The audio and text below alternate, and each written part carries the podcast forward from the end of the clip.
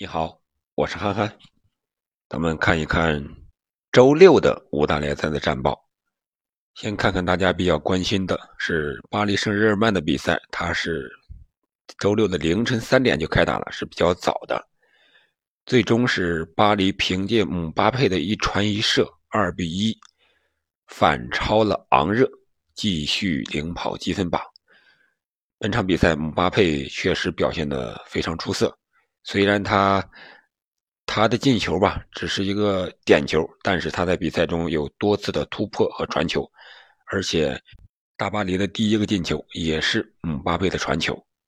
其中导播给出了两个镜头是比较耐人寻味的啊，因为这场比赛巴西的内马尔、迪还有阿根廷的梅西、迪玛利亚，因为国家队的比赛。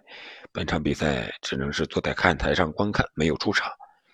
两个镜头呢，一个是在比赛中场地上，姆巴佩和阿什拉夫坐在地上，然后起来之后互相扶着起来，啊，非常高兴，还在嬉笑打闹。再一个，在九十多分钟之后补时的时候，姆巴佩被换下的时候，在看台上和队友也是在那谈笑风生。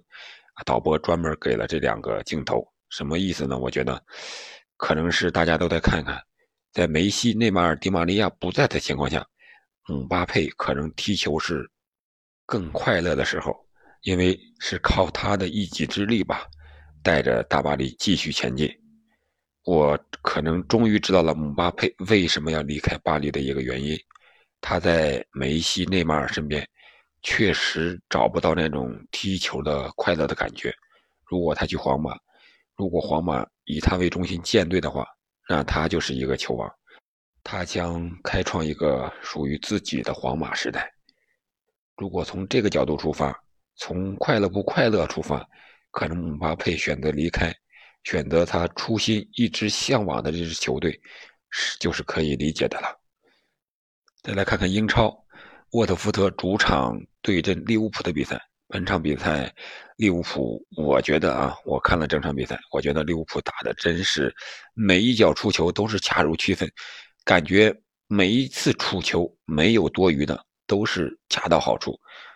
最终，利物浦也是五比零，干净利落的将沃特福德斩落马下。本场比赛呢，菲尔米诺是上演帽子戏法，还有一次助攻，但是我觉得。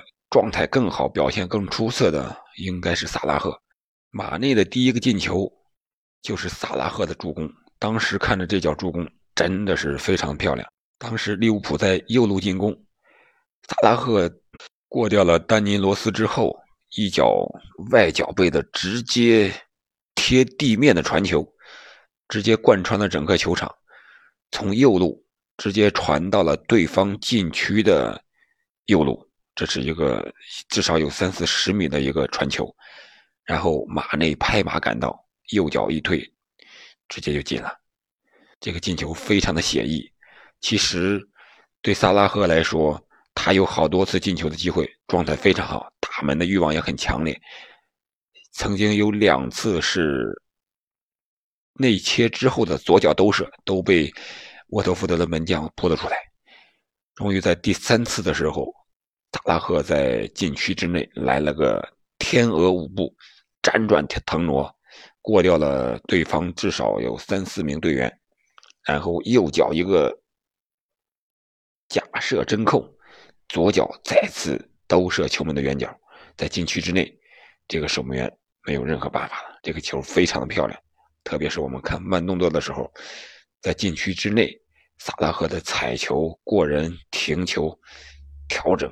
非常的完美，本场比赛看的时候就特别的舒服，感觉利物浦特别的稳，包括后卫也好，中场也好，前锋也好，老将也好，还有最后替补出场的也好，拿球、出球、传切配合都是非常的合理，而且节奏非常快，打的沃特福德真是一点反手之力都没有。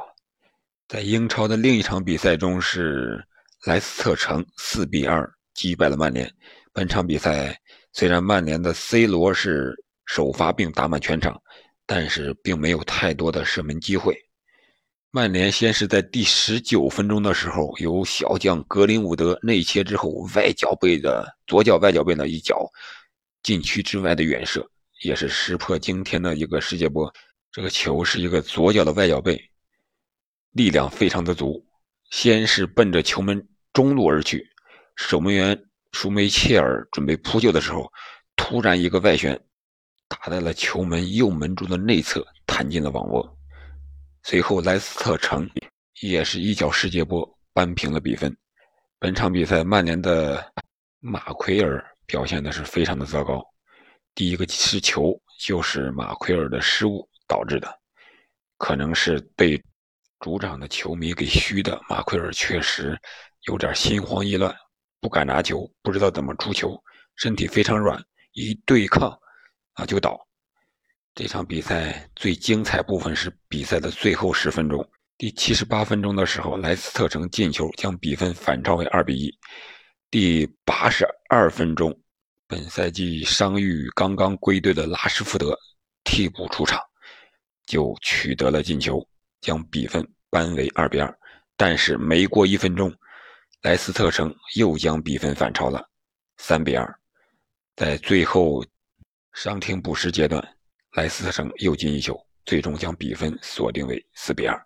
其实本场比赛相对于曼联的防守来说，曼联的进攻也不怎么样。我觉得他和利物浦比，确实节奏上要慢很多，而且前场球员的相互配合、跑位也不是很合理，不是很灵活。他们的点进攻点过于集中的找 C 罗，让大家可能是看透了这个点。防守的时候，C 罗确实是受到了重点照顾，所以说没有办法取得进球。而其他球员，比如说桑乔、格林伍德，跑位啊、拿球啊、做球啊，可能还是感觉稍微差了一点。在英超的其他比赛中呢，曼城是二比零战胜了伯恩利，切尔西在客场是一比零战胜了布伦特福德，继续领跑着积分榜。阿斯顿维拉和狼队的比赛中是狼队上演了惊天逆转，在前七十分钟，阿斯顿维拉是二比零领先，从第八十分钟开始，狼队进行反扑，打进了三个进球，最终三比二超级逆转阿斯顿维拉。在德甲方面，焦点之战，多特蒙德三比一战胜了美因茨，伤愈复出的哈兰德梅开二度。在意甲方面，拉齐奥是三比一。逆转了国米，AC 米兰三比二逆转了维罗纳。本轮联赛看来是逆转比赛比较多。好了，在周六进行的欧洲五大联赛一些重要比赛的战况，我就和大家播报这么多。感谢大家的陪伴，祝大家周末愉快。周日晚上我们再看一看拜仁客场挑战勒沃库森的比赛。再见。